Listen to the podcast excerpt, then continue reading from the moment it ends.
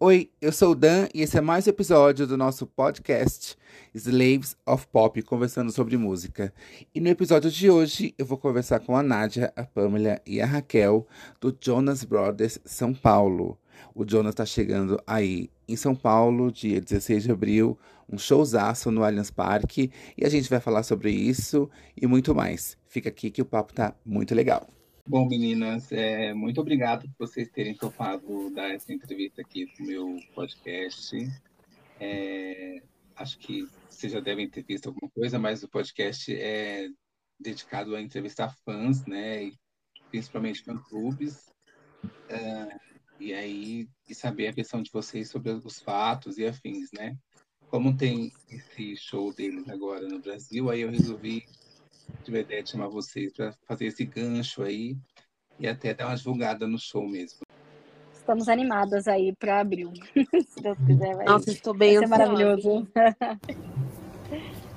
Então, vou começar com a primeira pergunta, que é uh, como que vocês conheceram o Jonas Brothers, né? E por que vocês se tornaram tão fãs? Se vocês conseguem mensurar isso de alguma forma que as pessoas entendam. É, começa Júlia e Raquel e Nádia. Então, gente, eu não lembro muito bem, porque tem muito, muito tempo, mas eu lembro que a primeira música que eu escutei, que eu surtei, foi Year 3000. E depois disso, gente, eu apaixonei. Eu era apaixonada e sou apaixonada pelas músicas, e sou apaixonada pelos meninos. E não só na época eu era apaixonada pelo Jonas Brothers, mas tudo que tinha envolto da Disney. Então, nem sei se era uma questão, se eu tinha uma questão de filtro ou não, mas tudo que era da Disney eu tava gostando. Então, Jonas Brothers estava no meio disso e eu era apaixonada e sou até hoje. Hum, comigo foi mais ou menos igual da Júlia. Eu lembro que eu estava assistindo o Disney Channel e antes tinha o costume de nos comerciais, né? passavam uns trechinhos dos videos, videoclipes. E também, eu não me lembro se foi Year 3000 ou se foi uma outra música de uma trilha sonora de um filme que eles fizeram, que eu não lembro o nome agora. E eu lembro que eu fiquei levemente obcecada, mas aí eu guardei pro coração. Aí foi quando eles lançaram o primeiro álbum deles, Jonas Brothers, que é, SOS meio que hitou e passava em todo canto. Aí foi que eu falei, meu Deus, estou obcecada e estou assim desde então.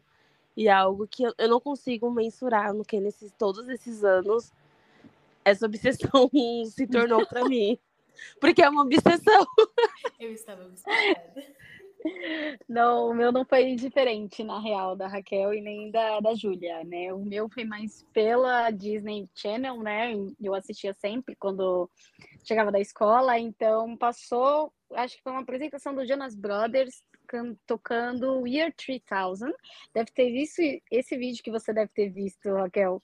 E aí eu acabei assistindo, procurando e quis saber muito mais do, dos Jonas Brothers e tá aí até hoje esse fanatismo, né?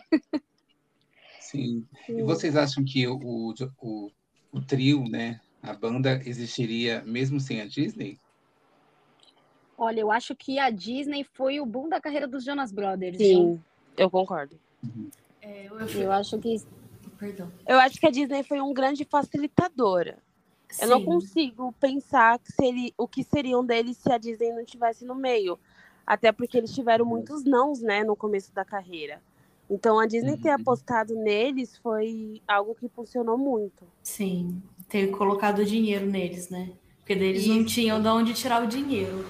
Então, eu acredito que pelo fato da Disney ter colocado a grana, sim, mas tivesse outra, outra empresa tal que colocasse a grana neles, eu acredito que daria igual, sabe? Daria bom igual. Sim, só que, é, só que a Disney eu acho que pegou um público que abraçou mesmo, sabe? É, eu era bem louca também. Eu sou ainda, sabe? Eu não superei. Eu sou bem controlada agora. Eu tinha certeza que eu ia ficar é, com o Nick. Talvez eles tivessem a, talvez eles estivessem ali naquela naquele cenário ali das bandas rock dos anos 2010 ali, né? Tipo Boys Like Girls é, e afins, né? Não inserida. Porque a Disney deu, dá um holofote muito maior, né? As coisas, Sim. né? Sim. Que eu- chega mais em muita coisa. É, quando né? eles decidem investir em alguém, eles investem de verdade, né? Tipo assim, eles não têm meio papo, não. Agora vocês, vocês querem cantar, vocês vão ser nossos cantores. E aí já era, porque daí eles já botam quem eles E escolhem aí. Em tudo quanto é lugar, tem a cara do povo. Então, nem se a gente quisesse esquecer eles, a gente ia conseguir, porque a gente assistia Disney, a gente amava Disney, então. Sim. Vocês comentaram dessa música Year, Year é, 3000 e eu conheci essa música recentemente por causa do Busted, né, que é uma banda britânica que lançou até um feat com eles, né? Lançou Sim. sozinho, depois lançou com eles. Essa música tá no primeiro álbum dos meninos. E, é, o Busted pegou. É, qual que é a história disso? Porque eu fiquei meio confuso. Na realidade é o contrário, né? Começou com Busted, se eu não me engano, e aí depois os Jonas Brothers meio que fizeram uma adaptação da música para ser lançada por eles, né? Sim. Ah, E aí depois, recentemente, aí eles acabaram fazendo um, um feat da, da música como um todo. Ah, sim, tá explicado então. É, partindo ali do. Fazer aqui uma, uma, uma linha do tempo, o documentário aí é, da Amazon Prime, acho que é de 2022, né? Ou 23, não lembro. Acho que 2021. Não, acho que é, 20 é, acho que é 2021. Nossa, passou tão rápido. Muito rápido. Muito rápido. o Chance Raptors, né? é, foi o primeiro documentário que eu particularmente assisti deles e achei é, bem legal porque eles contam a história ali numa linha do tempo para a gente entender tudo que aconteceu e todas as nuances e afins. É, eu queria saber o que vocês, se vocês gostaram do documentário, se já tinha existido outros documentários, né? Já que eles eram da Disney, talvez a Disney mesmo tenha produzido outras coisas. E se sim, qual a diferença desse documentário para os outros, assim? Esse, esse teve um tom diferente ou esse foi a história mais completa ou, ou a versão deles, da boca deles? Qual foi essa... Existiu alguma coisa diferente nesse documentário especificamente da Amazon Prime? Esse documentário foi quando teve o retorno, né, deles. Sim. Uhum. Isso, exatamente. E foi muito importante a gente é, ver o ponto de vista deles. Antes disso, teve o 3D, né? Que foi quando eles Ah, que foi o levaram. filme da. É, foi o filme que mostrava um pouquinho, mas era bem superficial, né? Era bem assim antes dos shows. E era, Tinha dava, uma dava pra coisa- ver que era mais. Não era tão história e era mais assim. Isso. Vamos fazer uma coisa legal aqui pra galera gostar. Era algo mais meio que pra atrair a É. galera mesmo. Que foi quando eles estavam na maior turnê deles, inclusive. E eu sou apaixonada nesse. Eu sou, eu sou, eu lembro que eu fui sete vezes seguida no cinema assistir isso, porque eu Não, não fui no show. sei. porque eu não fui no show e eu, enfim. Mas no Chasing, eu acho que foi muito importante ver desde o começo, né? Que eles contaram a história desde quando eles cantavam na igreja, lá em New Jersey, sobre as portas que foram abertas e fechadas e, e como tudo isso foi importante para eles serem as pessoas que eles são hoje, sabe? É, eu gostei bastante também. Eu lembro que eu chorei muito. É, eu chorei muito e eu eu gostei de assistir porque, gente, eu fiquei com uma raiva bem profunda assim do Nick. Mesmo ele sendo meu marido, né? eu fiquei com uma raiva dele, assim, de eu não querer escutar os álbuns que ele lançou depois. Eu também, eu confesso que eu fiquei com essa mágoa também. Eu fui gostar de escutar as músicas do Nick depois que ele lançou aquele álbum da pandemia dele. Ah, é muito bom, Spaceman, né? Spaceman, é. Spaceman, que é muito bom, assim. Eu sou apaixonada É no álbum, bom. as músicas são muito boas. Só que na época, logo após que terminou a banda, eu fiquei num ranço infinito do Nick, por mais que ele a gente estava casado. E aí eu me deu uma acalmada no meu coração, sabe? Porque eu consegui entender por que, que ele, ele tava tão puto da vida. E, e aí a gente percebe que não era só ele que tava puto da vida, né? Os três estavam putos da vida. Eles estavam muito cansados. Eles estavam cansados. É, desculpa, a gente pode falar palavrão? Pode. Então, assim, que nem eu não sabia. Eu sempre quis ter o Kevin cantando em alguma parte. Eu fui uma dessas fãs que sempre quis ter, que eu fiquei muito feliz quando o Kevin cantou em First Time. Eu quase morri, assim. Ai, maravilhoso.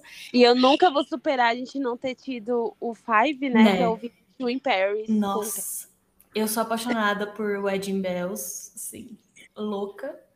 Por mais que eu não, nunca chipei o Nick com a Miley, eu era apaixonada no álbum. Então, assim, ver que os. Não era só o Nick que tava infeliz, mas o Nick que. Que, Que deu o start, é, que, né, no- que foi todo. conversar, isso. É, foi, foi, foi interessante, assim, acompanhar o que, que realmente aconteceu, porque, na verdade, a gente nunca sabe de verdade, né? Fica só um bando de gente com um murmurinho e eu também não tenho nem saco para acompanhar murmurinho. Eu não sei o que, é Uhum. verdade, para que eu vou ficar acompanhando isso? É verdade. Então, E foi muito um bom. ranço muito coletivo, né? Que a gente teve. Uma mágoa. Eu sofri muito. É um assunto muito delicado, inclusive. É, a Foi gente vai falar mais para frente detalhadamente é, dessa parte do, do término, mas eu queria introduzir um assunto que vocês até é, comentaram um pouco antes, que é sobre a religiosidade deles, né? Que eles vendam lá cristão e afins, né? É, e aí, linkando para o documentário, eu ah, percebi eles muito maduros, né? Todos os três, né? Pessoas muito maduras e, e adultas e afins, né? É, vocês acham que ainda existe algum. Vocês percebem que existe algum resquício de religiosidade, deles? Se eles têm isso no dia a dia deles, se eles passam isso ah, pela, pela, pelas redes e afins, ou se toda aquela, aquela situação que aconteceu, principalmente ah, no que está no documentário, né, que é um- uma certa rejeição da igreja deles, deu uma afastada assim é, deles para pelo menos para o cristianismo, vamos dizer assim, né? Eu acredito que, assim, talvez não seja é, a religiosidade igual era, no sentido de é, do, do negócio, de toda a questão deles usarem o anel da pureza, e que vai Da casar. doutrina, né? É, então, exatamente. A doutrina, eu acredito que eles não sigam, mas eu acredito que passar a palavra de Deus e passar a importância que tem da gente ter esse contato com Deus e orar, eu acredito que sim. Eu concordo com a Júlia. Também, concordo. Eu acho que a base cristã, assim, não deixa de existir na, na família. Até porque a gente vê, assim, né, comentando, tá, postam nas redes sociais também algo relacionado, então eu acho que, assim, não chega a ser uma doutrina, mas faz parte da, do cotidiano, sabe, da família. Sim. Sim, mas ali naquele, naquele momento em que eles vão até a igreja e eles não deixam gravar, vocês acham que tem a ver com, uma, que- com essa ruptura que eles tiveram com a igreja ou realmente uma questão de privacidade da igreja em si? É porque eles não explicam, né? Tipo, os meninos ficam em choque porque eles não podem entrar, mas o documentário em si não explica. Ah, pode ser até mesmo um- um- uma proteção no sentido de a galera já odeia a gente. Estou especulando, claro. A galera já odeia a gente, por que, que a gente vai dar mais motivo para eles poderem odiar? Porque se filmar um trem que vai passar no mundo inteiro, todo mundo vai saber que lugar que é aquela igreja. E aí, vocês sabem como que a galera é doida, né, gente? O povo, quando eles resolvem cancelar alguém, preci- Não precisa de muito. é, precisa, Eu acho que eu acho também que por se tratar de algo mais evangélico, eles são muito mais fechados, né? Então qualquer coisa que fuja um pouco da, do que eles pregam já é, já, já é meio que mal visto, né? Então, por receio de atrair hate ou mais murmurinhos, eu acho que foi mais por conta disso. Até Mas eu acho não acham que deu efeito rebote? Tipo, eles quiseram evitar uma exposição e aca- e acabou chamando mais atenção ainda? Que eles eu poderiam que entrar lá, conversar lá, olhar, tipo, ah, aqui a gente ficava aqui, a gente tocava aqui, ok, ok, e saía. Mas, tipo, não, vocês não são bem-vindos aqui. Tipo, É Eu que acho eu que fiquei não. impactado, entendeu? É. Aí eu não, não sei se. se- É, é, foi bem, que eu- bem. Foi tipo meio que um choque, né? Ah, não sei, mas por, por uma questão de Eu- respeito. Eu é acho que direito foi- deles é. também não querer que filmem lá dentro. Não sei, não é Sim. uma coisa que, É. que me, me, me agrediria, porque é direito deles não querer ser filmado e tal. Eu acho que eles podem ter essa noção, ainda mais eles que são o tempo que foram o tempo todo expostos e às vezes eles só queriam poder falar não, nem se eles poder, po- podiam fazer. Então, eu acredito que É. eles não levariam assim pro lado tão É. Aí tem a questão da cultura americana também, né? Que eles, eles têm um pouco mais de privacidade, né? Diferente E- de nós, né? Sim, Sim. sim. Acho que as, as igrejas daqui querem que filme mesmo. é verdade. Quanto mais exposição, melhor.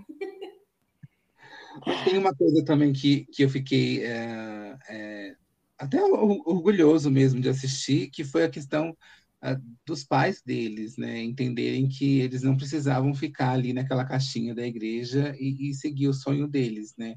Como que é, vocês viram isso? Tipo, vocês acham que é, essa atitude deles deveria ser, ser usada como exemplo para outras pessoas, né? Até de uma forma educativa mesmo, né? De deixar os filhos serem livres, né? Isso foi muito bonito no documentário, assim, foi uma coisa que me pegou também. Pegou para vocês também? Ai, Papa Jonas e Mama Jonas são os queridos, realmente. Porque a gente tem uma visão de pais evangélicos e tal, que se não for daquela da forma que muitas vezes a do- doutrina prega, não é bem visto, né?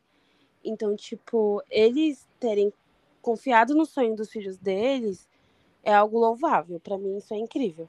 É, e acima de tudo, não só confiar, mas eles apoiavam, né? E eles falaram assim, não, então a gente vai como família. E eu acho que isso é muito importante.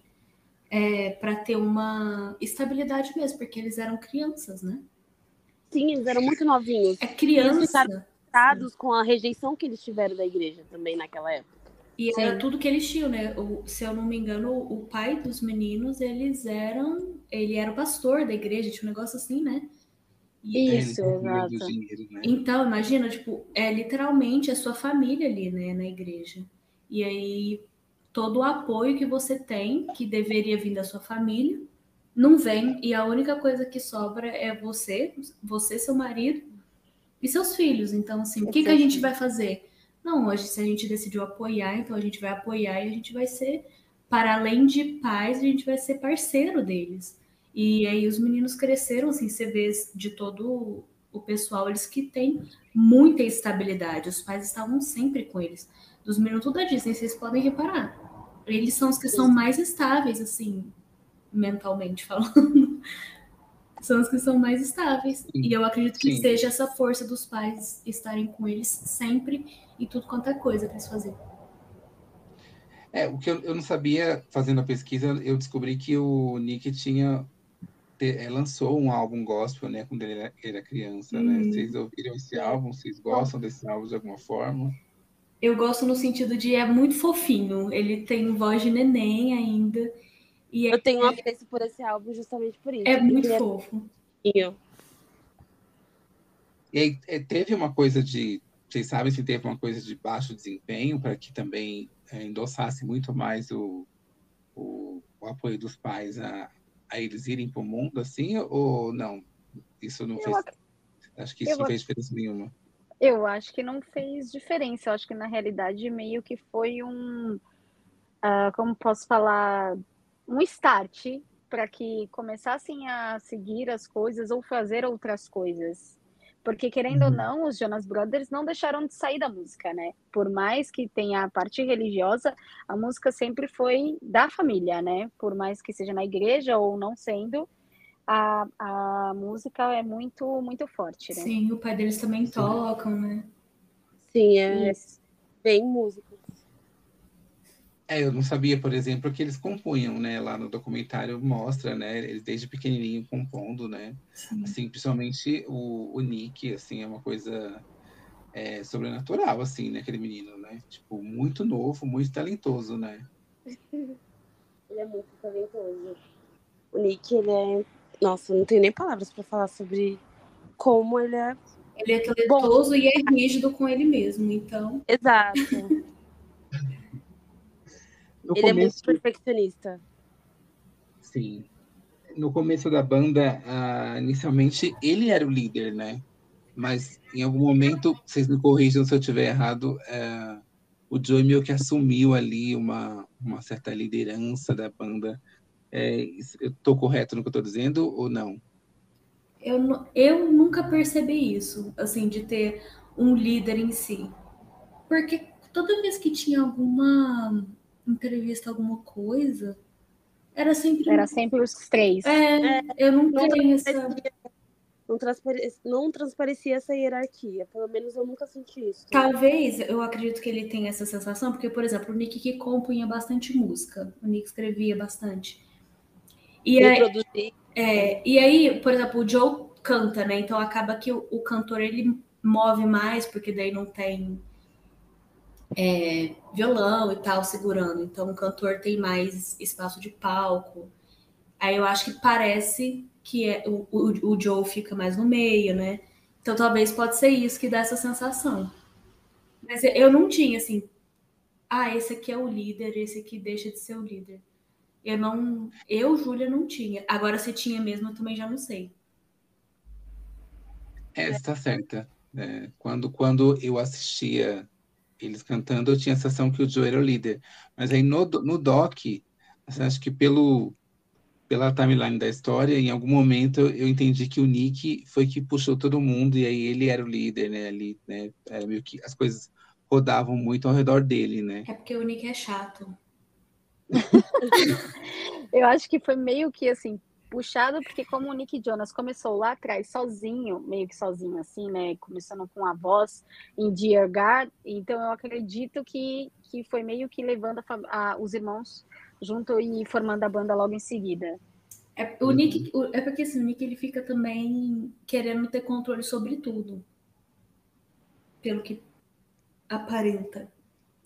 Então, eu acredito que pode ser isso também. Só que eu acho que questão de liderança mesmo, de assim, ah, eu que mando, eu acho que não tem, não. E também ficou, ele ficou meio reforçado depois do documentário, depois de tudo, por conta do Nick ter, né, tomado a frente para separar a banda. Então acho que deu essa impressão mesmo depois do doc.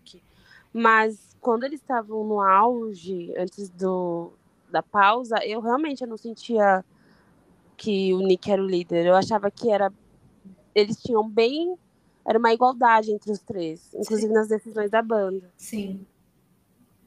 É, isso é legal, né? Porque às vezes quando deslumbra muito, pode ser que alguém tome muito mais à frente, né? Isso. É, eles falam no doc também sobre o tal ah, seriado da Disney, né? Que segundo eles, a segunda temporada foi um erro ali para eles, né? Eu amo. Ah, Eu amo. eu amo. Melhores Melhores músicas.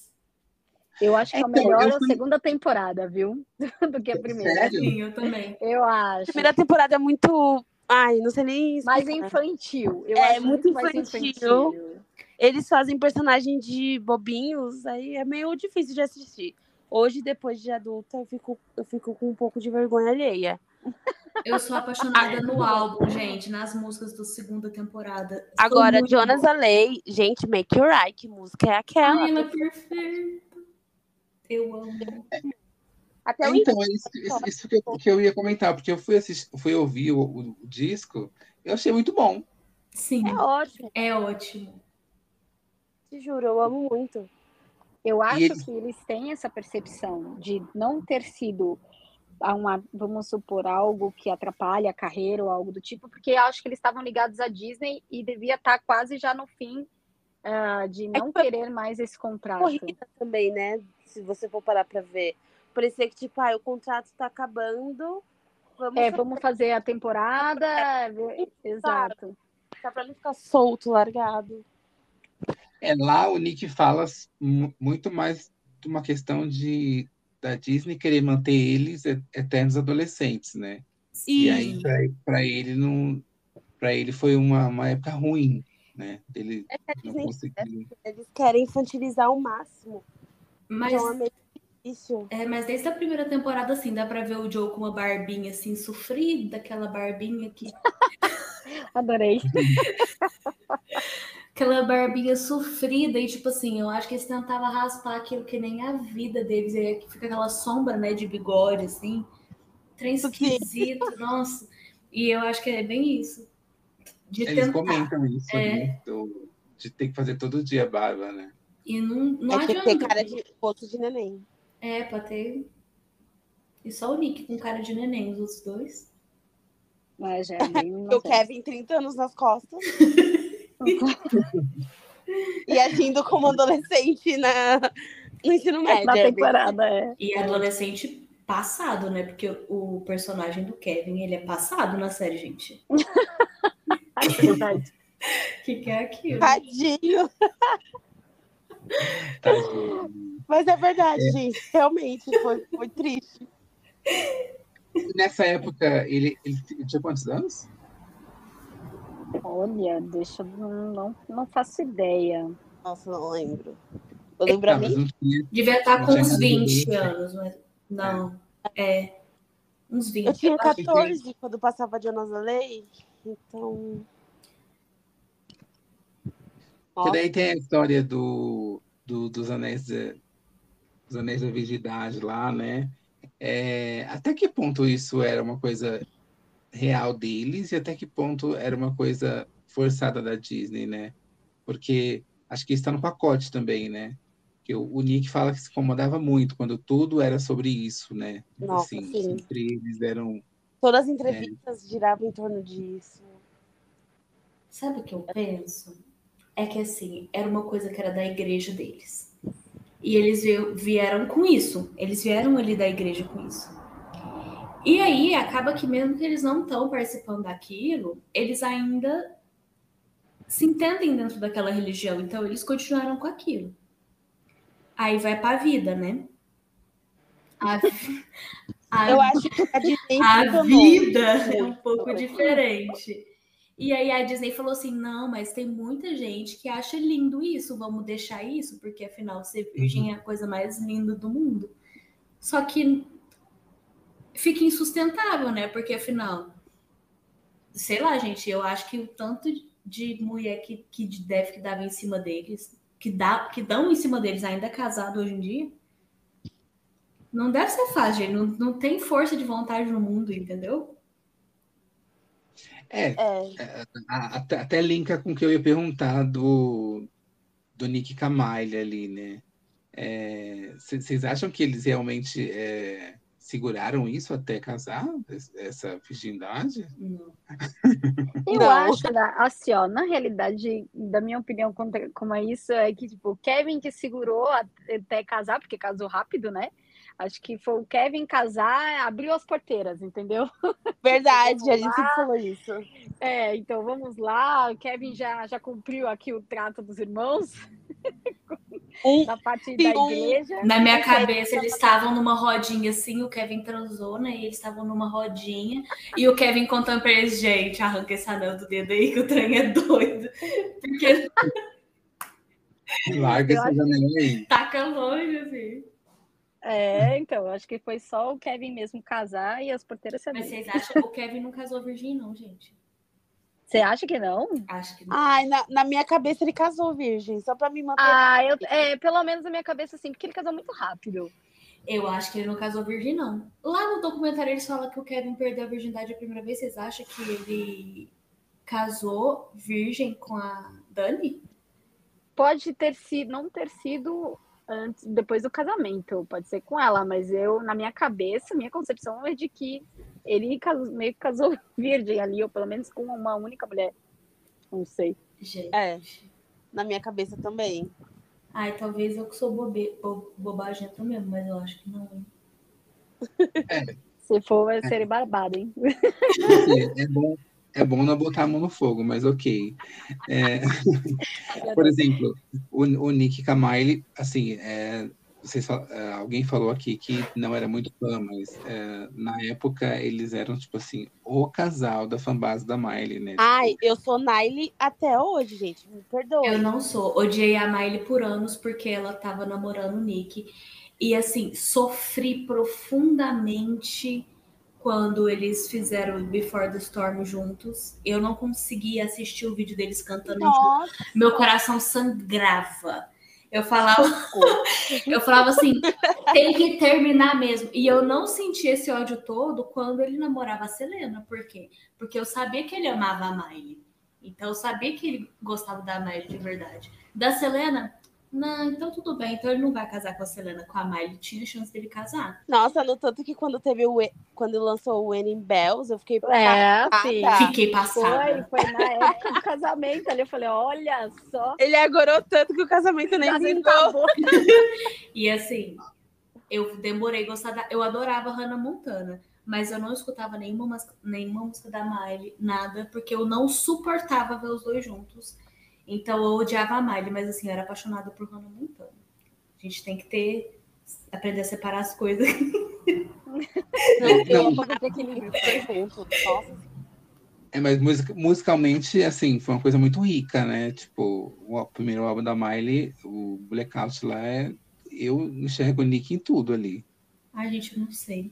Eu, era ela ótimo. escreveu. Ela escreveu. Ai, tem uma música que ela escreveu pra ele. Que eu não vou lembrar o nome agora. Eu lembro que eu chorava ouvindo. É, ela fala que tem. ela- ela na verdade, ela fala que tem uma específica foi pra ele, mas assim, se você for escutar o álbum e linkar com a época, não tem como, né? Ela escreveu todo o álbum dela. Você fala, até é, Seven Things lá. Ih, alguém caiu. Ai, eu peço Ah, rápido. acho que foi a Raquel.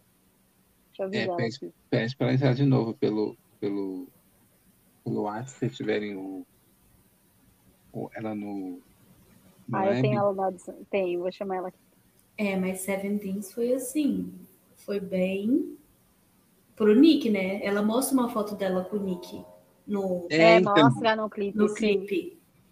Eu adoro essa então, música. É, e essa música eu adoro, mas eu não podia gostar da Miley, porque ela tava com meu homem, entendeu? Não podia. mas, Oi, vocês estão me ouvindo? Sim. Sim. sim, Buguei É. aqui. é sempre é conexão, sempre cai. É, mas e Demi, e Demi Joy? Eu amo. Ai, eu detesto, detesto, odeio. Nossa, não, não fala isso, não. Eu amo. Eu era apaixonada, eu queria que os dois casados tivessem filhos. Eu adorava. Eu não gostava porque era muito explícito que era tipo uma movimentação de marketing. Então era meio sofrido ver aquilo, sabe? Ah, eu gostava, mas eu também achava que foi o marketing por conta do Camp Rock. A E gente, muitas pessoas, e tipo, pessoas saíram machucadas nisso. Então, tipo, eu isso que me fez odiar. Eu ignorava 300% tudo e eu só queria que eles casassem e tivessem filhos lindos. É, mas depois a, a, a Demi mesmo confessou que era muito apaixonada por ele, né? Então, Sim. assim, se foi um negócio Quem ali de. seria, né, gente? Exatamente. Mente. E vocês acham que essa coisa da. toda essa história que a Demi contou, de ter, ter sido. deles terem começado a usar drogas juntos, e aí, em algum momento, ela ter ficado mais bitolada nisso e ter se tornado uma pessoa mais raivosa, vamos dizer assim, né? Ciumenta. Tem a história da menina que ela bateu lá, né? No, na turnê lá. É, ela construiu uma narrativa ali do Joey e, de alguma forma, ele foi um boy lixo com ela, né? Vocês entendem isso ou eu tô errado? Eu não penso no Joe, no Joe como um boy lixo, mas o que que acontece? A gente volta no negócio da família, né? Eles estavam usando o quê? Maconha? Não Ela, lembro. ela, ela fala que é pó, né? Ela falava que era cocaína, eu acho. Eles cheiravam É. pó. Só que o que acontece? O Joe, ele tinha a estabilidade da família. A Demi não tinha, gente. A pobre, cheia de problema com o pai desde sempre, tinha sido estuprada lá no elenco. Então, assim, ela tava toda atrapalhada da cabeça. E o Joe não. Então, quem que consegue lidar melhor numa situação dessa, sabe? Sim. É muito difícil falar disso, porque no final de tudo a gente nunca vai saber o que realmente aconteceu, né? Só eles, né? Só eles vão saber, mas é muito triste você pensar que essas coisas aconteciam, sabe? A Demi realmente foi, é, foi uma fase da vida dela que des- desestruturou ela inteira.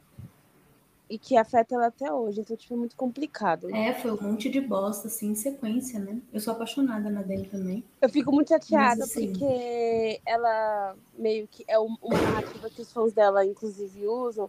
Tipo, ai, os meninos a abandonaram. Só que é muito difícil você lutar por uma pessoa que não quer ajuda. É complicado. É muito difícil falar sobre isso. É, eu, eu, na verdade, eu quis ir, sim, concordo com você, que quando a, o trem está desgovernado, ninguém consegue parar, né? Exato. Mas tem uma questão que ela contou a versão dela dos fatos, e eu não sei se ele, na época, falou alguma coisa, né, sobre isso. Não. É, e, e em seguida ela lançou Sky- Skycraper, né, que, que a depois que é ela- sobre ele. Gente, mas só, só tenho, tô com uma dúvida. A galera culpa os Jonas pelo caos da Demi? Sim, até hoje. Não. Culpa? Sim, no Twitter eu, acho sou massacrada diariamente. Que isso, gente? Não é possível um trem desse. Principalmente depois que teve aquela. Quando o Nick e ela tava em turnê e tal. Que ela lançou Ruin the Friendship e várias coisas. Então tem muita gente que realmente pegou a narrativa de eles foram as piores pessoas pra Demi porque eles a abandonaram. Ah, mas não faz sentido essa narrativa por Exato. conta de que o Nick Jonas foi, quando tava fazendo a carreira solo, ela cantou em várias músicas na turnê. Gente, Tanto que tem parceria musical também, eu acredito. No entanto, que quando teve o, o escândalo do divórcio do Joe, gente, foi. Sério, eu fiquei um tempo sem conseguir entrar no Twitter porque tudo que eu via era algo muito pavoroso. Isso E aí, as pessoas isso é um falando- absurdo, meu mano. Não, eu tô assim, só para esclarecer a minha, a minha ah, linha do tempo ali e onde eu quero chegar, que é ela conta essa história de que ela era super ciumenta e de que ele estava flertando com a menina lá nos bastidores da turnê e eles estavam namorando. Ela vem com o Skycraper falando, né, que ela foi, foi pro fundo do poço. E aí depois a gente vem, vem a Taylor falando mal dele, que ele traiu ela. E aí vem é, vários namoros dele relâmpagos que não deram certo, né? E aí é isso que eu tô querendo chegar. Ele foi em algum momento, principalmente depois que o grupo acabou ali, um, um boy lixo ali, porque ele ficou num, num limbo ali estranho. Eu acho que não. Eu nunca tive não, essa também. percepção também. Eu não. acho que não, porque. Até porque ele. ele sempre que quando as coisas vazavam e todo mundo caía em cima dele, ele nunca se pronunciava. Talvez por conta disso que as pessoas iam falar, "Ah, nossa, ele não fala nada, então é verdade. Gente, é porque a questão da internet é um trem tão complicado assim, porque literalmente as pessoas tiram a informação do furico. Ninguém sabe de nada que tá. Eu ia falar outra coisa, mas eu tô sendo fina hoje. As pessoas fazem isso. E aí. É, não adianta. sem saber é- também, é né? porque não adianta. Eu entendo o Joe. Não adianta o que que ele falar. Não importa o que, que ele falar, o que, que, o que for verdade, o que deixa de ser verdade, ele contando a versão dele, ele deixando de contar a versão dele. Não importa. Ele vai sair como um homem escroto, pipipi, popopó. Porque é, aquela isso que acontece. oficial dele e vou passar pano sempre. Não, não é, não é nem questão de passar o pano, é porque é de verdade Mas eu acho isso. muito injusto, às vezes. Tipo, ai, o Joe é um boy lixo porque ele terminou um namoro que praticamente era fake, ou porque ele namorava uma menina que era- vai, no caso a Taylor, que, tipo, era muito. emo- Não era, tipo, nada sério. Não tô falando de namoro de meses. Tô falando de namoro de semanas. Que, tipo, Pra- ele terminou por É, telefone ela e fala- ele é o ela cara mais lixo do mundo, sabe? Na época, é, o que- a fofoca que rolava, que tem até a música, ele trocou ela pela menina lá, a atriz lá, que é meio brasileira, A porque ela A transava. Camila. É. Ai, ode... É, é. odiamos ela. Adiamos ela, sim. Por quê, gente? Só não odiamos mais porque a Sophie conseguiu fazer com que a gente odiasse mais ela. Eu não odeio também, não. A Sofia eu não odeio, não. Mas essa mulher aí, eu odeio ela. Por que, que eu odeio ela? Porque ela tá no clipe de Lo- é Love Bug, que ela tá no clipe? Aham. É, Insuportável. O clipe lindo e tem que ter a cara dela lá. Ah, pelo amor de Deus. E há boatos que, na verdade, o relacionamento deles acabaram porque ela traiu ele, não foi? Foi. assim. Foi.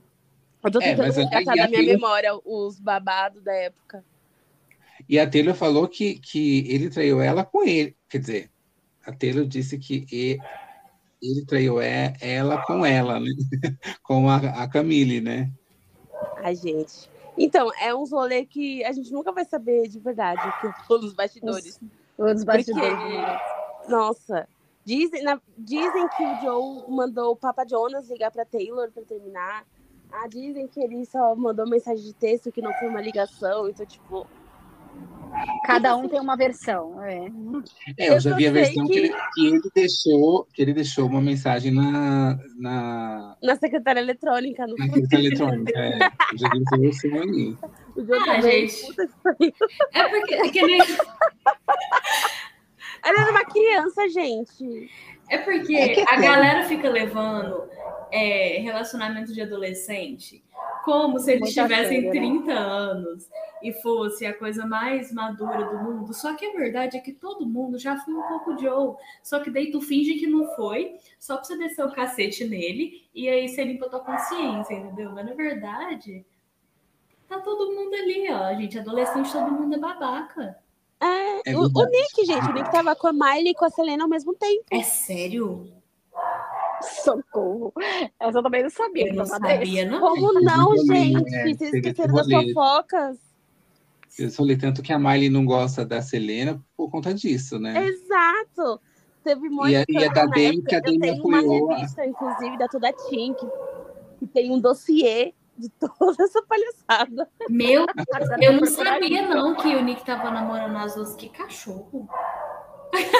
Então. A eu ter- Eu Aí eu prefiro que termine pelo telefone, igual o Joey fez, do que namorar com duas ao mesmo tempo, tá vendo? Ah, Exato. eu Joey é mais íntegro do, íntegro do que Nick. E Mas a Miley um rolê. vai pro Nick nessa época aí, gente. Qual?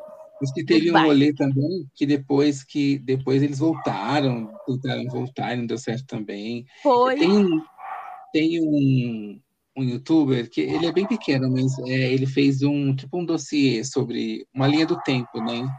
Da Miley e do, e do Nick, que é bem legal. Vou deixar na, na descrição do episódio e vou mandar para vocês também. É bem Por legal. favor. Eu adoro É, essas nessa- coisas. É, eu- aí eu amo, eu amei assistir, assim, é bem legal. Eles falam também nessa época, antes do término, que existia ali é, uma, uma exaustão, né, de muito trabalho. É, vocês acham que na época quando terminou o grupo, qual foi o motivo oficial que deram? Vocês lembram? Acho que foi mais como divergências É, musicais. divergências musicais. Cada um queria seguir para um lado e eles meio. Não entraram num acordo de música. Isso fica muito claro naquele reality do Kevin. Ah, o Married to Jonas. Lembra que quando eles estão gravando, que o Nick fica puto porque o Kevin não acerta, porque o Joe brinca demais. Se eu não, se eu não me engano, é alguma coisa assim. É, eles falam que aquilo também não. ah, aquela convivência ali também foi ruim para eles, né? Tipo, piorou que já tava ruim, né? Nossa, eu É, lembro. uma quando- exposição, né? Foi uma exposição. Lembra que a gente ficou com um certo ranço da, da mãe deles, porque eles, ela É. pegava muito pesado com a Dani? Isso, e também porque já estavam falando sobre filhos, e é uma coisa assim muito pessoal e acabar indo assim para um reality. Antes não tinha exposição, né? Nessa época não tinha exposição que tem hoje. Então não tinha como a gente saber o que estava acontecendo na vida de ninguém se não fosse um reality show. Então, de verdade, era a coisa mais aberta que a gente tinha da vida deles, em torno deles, que a gente já teve na vida. De repente a gente cai lá de paraquedas, literalmente dentro da casa do Kevin. Chega o Nick, chega o Joey, a Dani brigando com o Kevin. Eu detesto esse reality. É, sim, dá para perceber que há um desconforto. E pelo que Não eu é algo entendi, natural. É, e pelo que eu entendi, era tipo assim, o Kevin queria ter uma coisa dele. E o, o Joe, o Nick tava tendo álbum e o Kevin nada. Nossa, mas Merit Jonas foi uma época bem sofrida. Não, não- eu não gosto Então, não.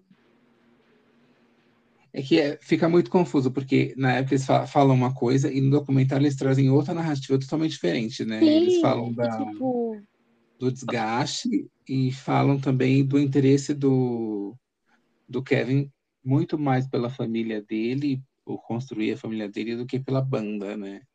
E Mas foi aí bem também- depois, acho que foi bem em seguida da segunda temporada, Nad, me corrigi se eu estiver errada. Que foi quando eles anunciaram a separação. É, eu acredito que foi isso mesmo. E Tipo, também eu acho. foi a cereja do bolo, sabe? É, eu acredito que também eles estavam em fases muito diferentes, né? Enquanto o Kevin casou, tem, tem a família dele, os meninos todos solteiros, namorando outras pessoas. Então, assim, a- as fases são diferentes, né? Então, para entender isso e, e meio que casar as coisas é, é bem mais complicado, né? E aí, nessa época, eles estavam gravando um álbum que, tá, que, que foi, foi que passou na, na temporada do, do reality show do, do, do Kevin, né? E nessa época também eles vieram ao Brasil, é isso? 2013, se eu não me engano. Eu não lembro se já tinha lançado Five em 2013. Tinha, amiga. Tinha lançado Eu acho que bem tinha. mais ou menos, assim. Eles estavam Na verdade, o a- Five nunca foi lançado, É, eles tinham soltado First Time só. A primeira música. Que é aquelas. Eles tinham lançado First Time é, como single. Mas o projeto, o, o álbum estava para sair já, eles já estavam já sinalizando que ia rolar, e aí, de repente, eles iniciam a turnê e encerra com o, o anúncio do, do fim. Mas antes eles passam pelo Brasil, é isso? Isso. Sim, sim, antes do fim eles passam pelo Brasil em 2013. E vocês chegaram aí nesse nesse show? Sim. Sim, Você acredita, vocês acreditam que eu não lembro nada desse show? Socorro. Eu lembro que a Nem gente eu disse. acampou, né, Nádia? A gente acampou, as queridas. A gente acamparam. acampou, é, nossa, três dias ali no sufoco. E onde que foi esse show? Ele hoje é onde é o Vibra, foi o antigo Credit Carroll. Ah, tá. Sei, lá, lá, lá na Zona Sul, né? Isso, Isso, isso mesmo. E vocês sentiram naque, naquele momento ali alguma alguma diferença de um com o outro? Ou, ou a emoção estava tão alta que sair. Olha, deu para perceber na passagem de som. Na passagem de som deu para perceber que Tinha algo um pouco mais distantes. É, tinha, tinha uma distância assim, entre eles, não estava algo tão, vamos dizer, à vontade, sabe? Eu Uhum. lembro que eu fiquei Então, muito frustrada porque foi meu primeiro show deles. Então, eu via que o Nick, que é tipo, o Nick era meu. Eu ia falar bias, mas não tô falando de grupo de K-pop, mas enfim. O Nick era meu preferido e eu via que ele tava. As expressões dele quando cantava parecia que ele tava ali por obrigação. Tava muito estranho. Tava um clima muito estranho. Que ele já estava já saturado. Né? Sim. Acreditamos que sim. E na minha pesquisa ah, saiu que eles iam lançar um álbum chamado Five, cinco, sei lá, V. Isso. E esse álbum acabou saindo, acabou sendo engavetado, vazou. O que, que aconteceu com esse disco? A- foi- eu acho que não chegou a ser lançado, mas Não. as músicas meio que, que soltaram, né? Mas tem ele no YouTube. É, tem no YouTube. Eles lançaram vinil também, não foi? É isso, lançaram vinil, mas não é algo oficial assim. É, eu fiquei muito chateada Lançado pela tem banda. músicas incríveis nesse álbum que poderia ter sido muito bem trabalhadas, mas ele foi praticamente engavetado, né? E nesse retorno eles não performaram nada desse disco. Nada. Nada. Fico bem chateada, eu queria muito ouvir The Word ao vivo. Nossa, muito boa, concordo. Nossa, sério. Eu fico Nesse- frustrada também que nem Double Time tá na tour, mas tudo bem. Nesse hiato que eles tiveram, ah, eles. O, o Nick, vocês comentaram que o, que, o, que o Joey foi meio que sabotado a carreira solo dele, ou ele não teve interesse mesmo por conta da, ah, do reality e, do- e da família dele lá, né? Da, Eu acredito que não foi tão bem divulgado o Fast Life. É, não teve um marketing legal, não teve, tipo, um projeto mais elaborado, eu Ba- acredito. Exato, bacana de, de mostrar, fazer vários Sim. clipes. Eu acho Que nem que que não eu sou foi. apaixonada nesse álbum, mas muita gente não se importa muito com ele. Eu também adoro o álbum inteirinho. Adoro. Vocês acham então que o, o tal do flop, entre aspas, do disco foi por conta de dinheiro mesmo, que não investiram no disco? É, Porque escutando, escutando o disco hoje, ele é um disco muito bom, realmente. Eu não tinha noção disso.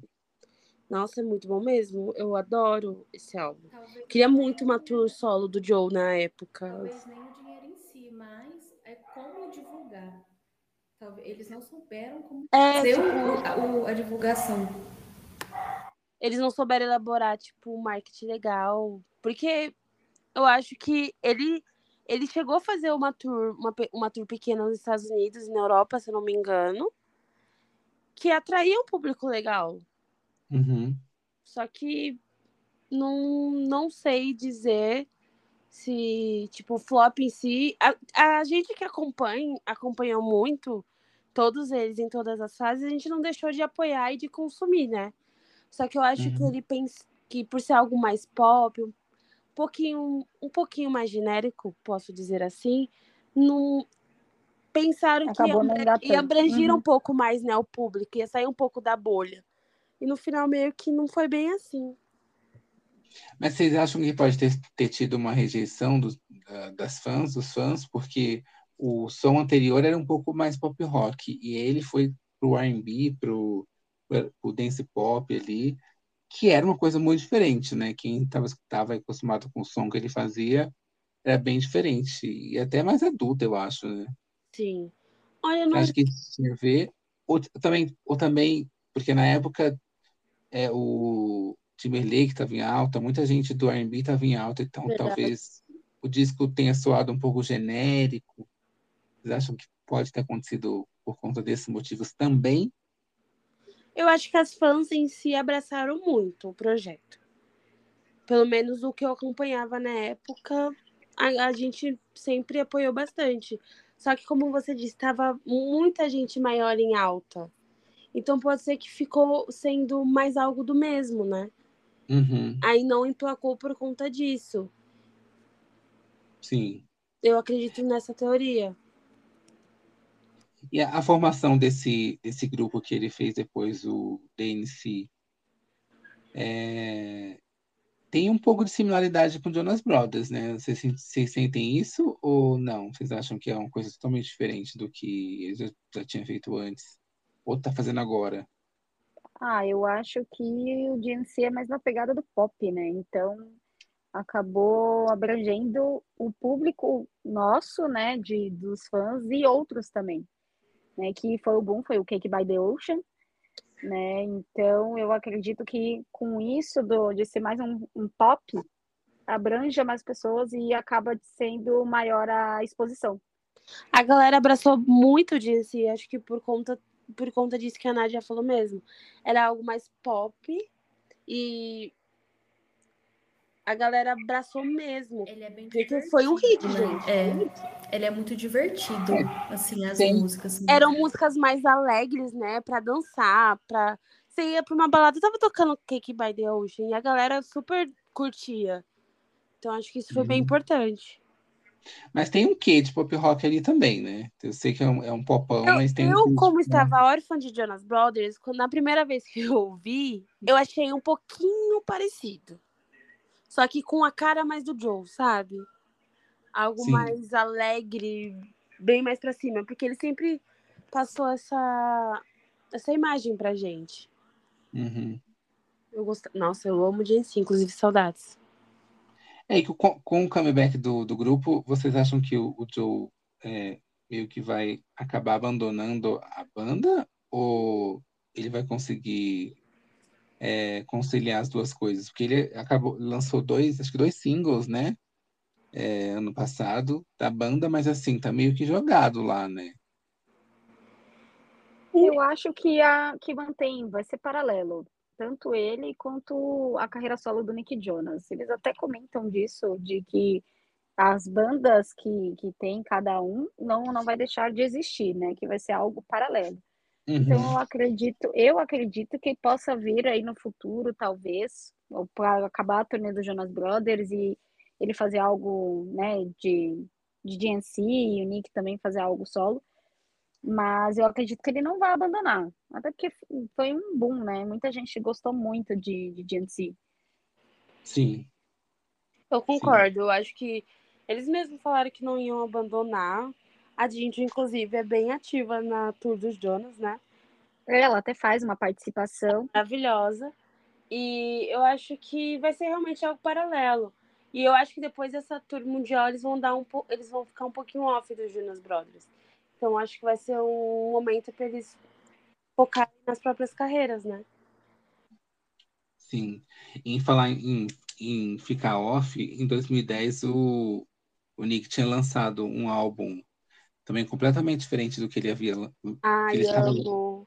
trabalhando com o Jonas Brothers, né, que é o Nick Jonas e Administration, que na época eu não tive muito interesse de ouvir, eu fui reescutar esse álbum e esse álbum é incrível. É Meu maravilhoso, É uma maravilhoso. obra- É perfeito. É um... É uma obra-prima, é um rock com blues ali, com soul. É muito legal. Gente, como que aquele menino tinha maturidade de fazer aquele som? Criança, Inclusive, é melhor do que os álbuns que ele lançou depois que terminou. Eu ia falar isso agora. Eu aprecio muito mais esse primeiro álbum Nick. dele do que eu confesso que os solos do Nick não me apetecem muito. Mas eu acho que ele faz essas músicas novas por conta do hype do, do pop. Entendeu? Não, nessa músicas que Que é- pra vender, pra engajar. Porque eu não Exatamente. vejo o Nick. Eu vejo o Nick, quando falo em Nick, eu lembro de ouvindo Oliver Nero de, de, com The, The Administration. Gente, ele dá a vida dele cantando aquela música. E é maravilhoso. É maravilhoso. Nossa, meu pai amor. Quando ele veio em 2011. Aí ele veio me lançar. Jealous. Porra, Nick. Mas, porra, a delas é bem legal, vai. Fez Ai, muito eu não sucesso. gosto. Mas Você nada não a gosta? ver, né? É, eu a tenho ver. certeza que ele não gosta por causa da ex-namo- da, da ex-namorada. Ai, a eu- desquerida, né? A desquerida. Ah lá, adeus, querido. Mas eu acho que eu não gosto de tanto que. Não sei, saturou mesmo, porque no começo eu ouvia Saturou sempre. Mas saturou no nível que se eu vem no meu, no meu aleatório, eu pulo. Nossa. Continuo te É. amando, Nick.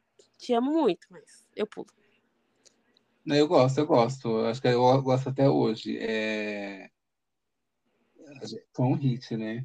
O, Mas foi um o hit mesmo, Man é bem melhor do que os outros álbuns, assim. Acho que muito mais consistente, mas os singles que estouraram lá eu até gosto. Ai. Esse disco, na época, ele foi bem. é, Ele até fez um turnê, né, com esse álbum. Sim, álbum. veio pro Brasil, inclusive, com. Teve. E vocês foram no, no show? Inclusive, conheci Fomos. a Nádia nesse dia. Yeah. É, não perguntei como que vocês é, criaram o portal, né? Como vocês é, se conheceram e como vocês é, decidiram ter esse canal de informações sobre o Jonas Brothers. Olha, Ah, então. conta, Na realidade, é, na realidade foi meio que com um encontro de fãs que a gente acabou fazendo fã-clube e acabou, na realidade, a gente, eu conheci a Raquel e depois disso a gente criou essa amizade, porque a gente se conheceu pelo Twitter, né? Fomos juntas no show do, do Nick Jonas, que foi com essa turnê do, do The Administration, e aí a gente Uhum. acabou criando o fã-clube, fazendo mais amizades, e o grupo foi ficando grande, e aí eu, eu acabei criando o Jonas Brothers São Paulo. E nós éramos bem ativas, né, Nádia, antigamente. Sim, Antes do, do fã-clube e tal, a gente era muito ati- ativa. Tanto que hoje, se eu encontro alguém dos Jonas Brothers, ele, tipo, fã, eles conhecem a Nádia ou me conhecem de algum momento, de algum encontro de fãs, ou da fila, que a gente era, a gente era conhecida por ser um puta grupão que se ajudava, né, nas filas, nos encontros, em tudo.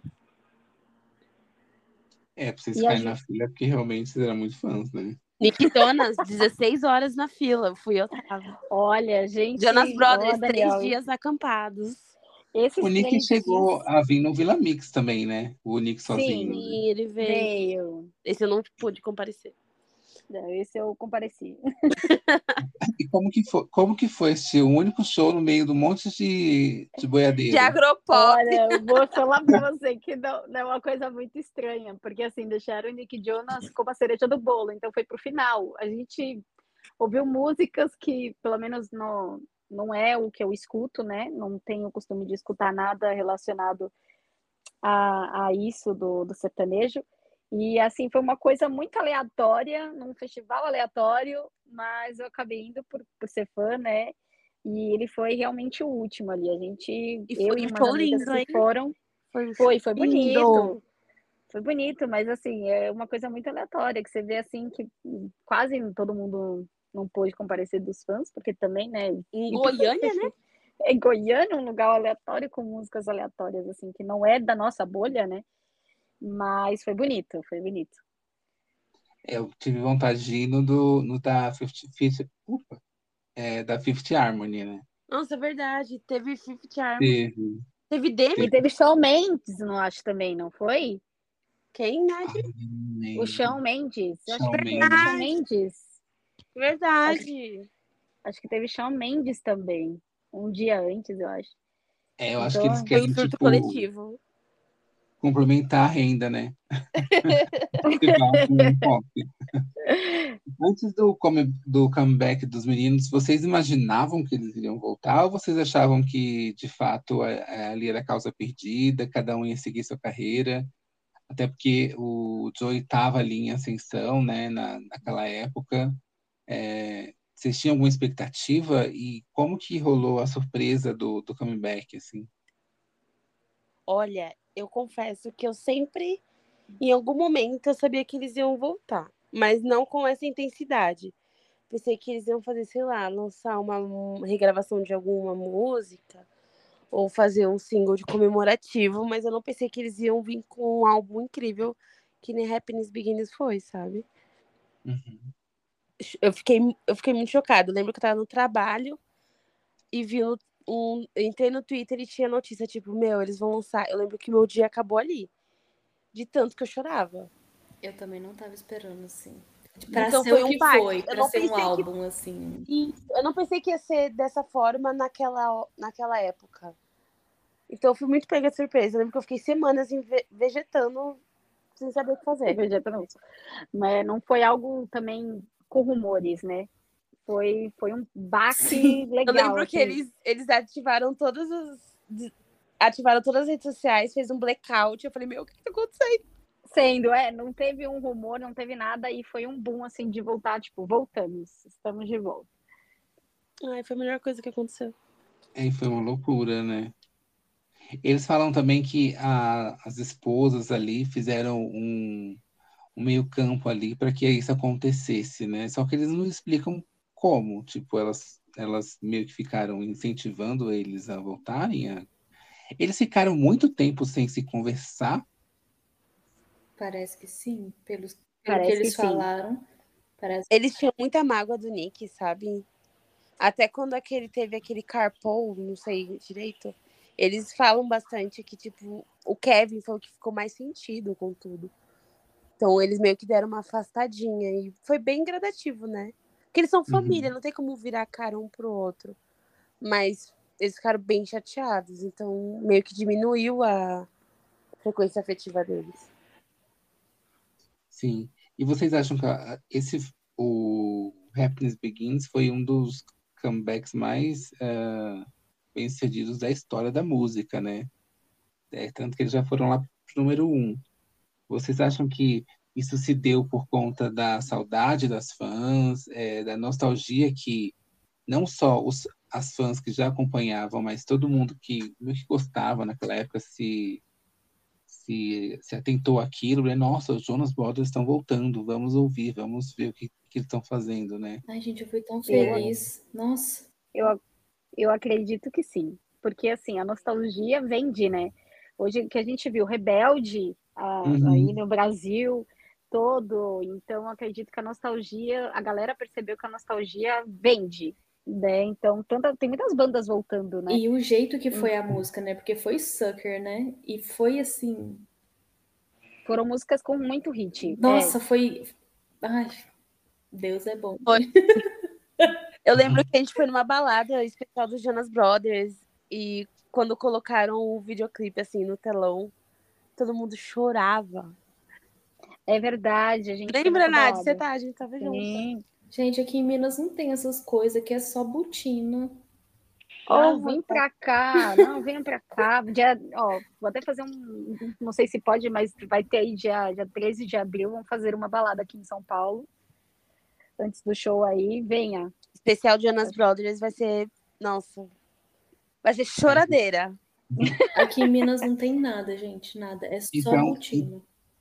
Então vocês vão direto do, da, da balada pro show ou vocês não vão acampar esse ano?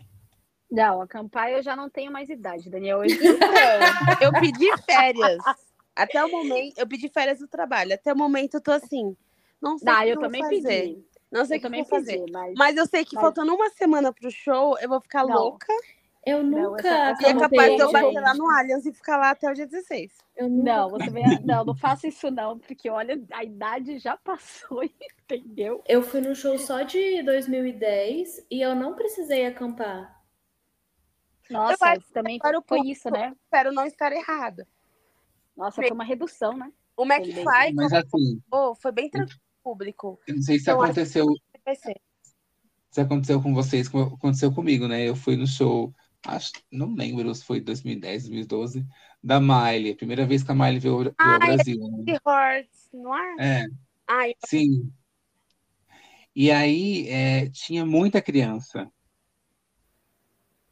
Então, na, era na hora que a gente estava, a gente chegou para ficar na frente do palco, eh, tinha muita criança e as crianças foram sentando, né? E aí você- a gente ficou longe, mas quando eh, começou o show, elas levantaram, e aí foi um empurra-empurra que quem estava lá atrás foi lá para frente. Tanto que deu muita briga. Ah, então, pista é tiro, porrada e bomba, literalmente. Eu, a Nádia sabe, eu sou um pouquinho estressada nessas partes. Eu queria muito ficar perto, só que eu também não sei, eu não tenho mais saúde pra aguentar o fuzuê, sabe? Mas eu acho que os fãs do Jonas Brothers não estão mais. Não, não tem tanta pegada assim, eu não sei, né? Pode ser Eu que espero tenha, que mas eu acho que a galera já é mais velha, eu acredito. Ah, gente, que mas pelo show da Taylor é a mesma galera. Ah, você acha que vai ser assim? Ai, é, pô, Eu acho é a que- mesma eu acho idade. Eu acho que da Taylor ainda tinha uma galera bem mais nova.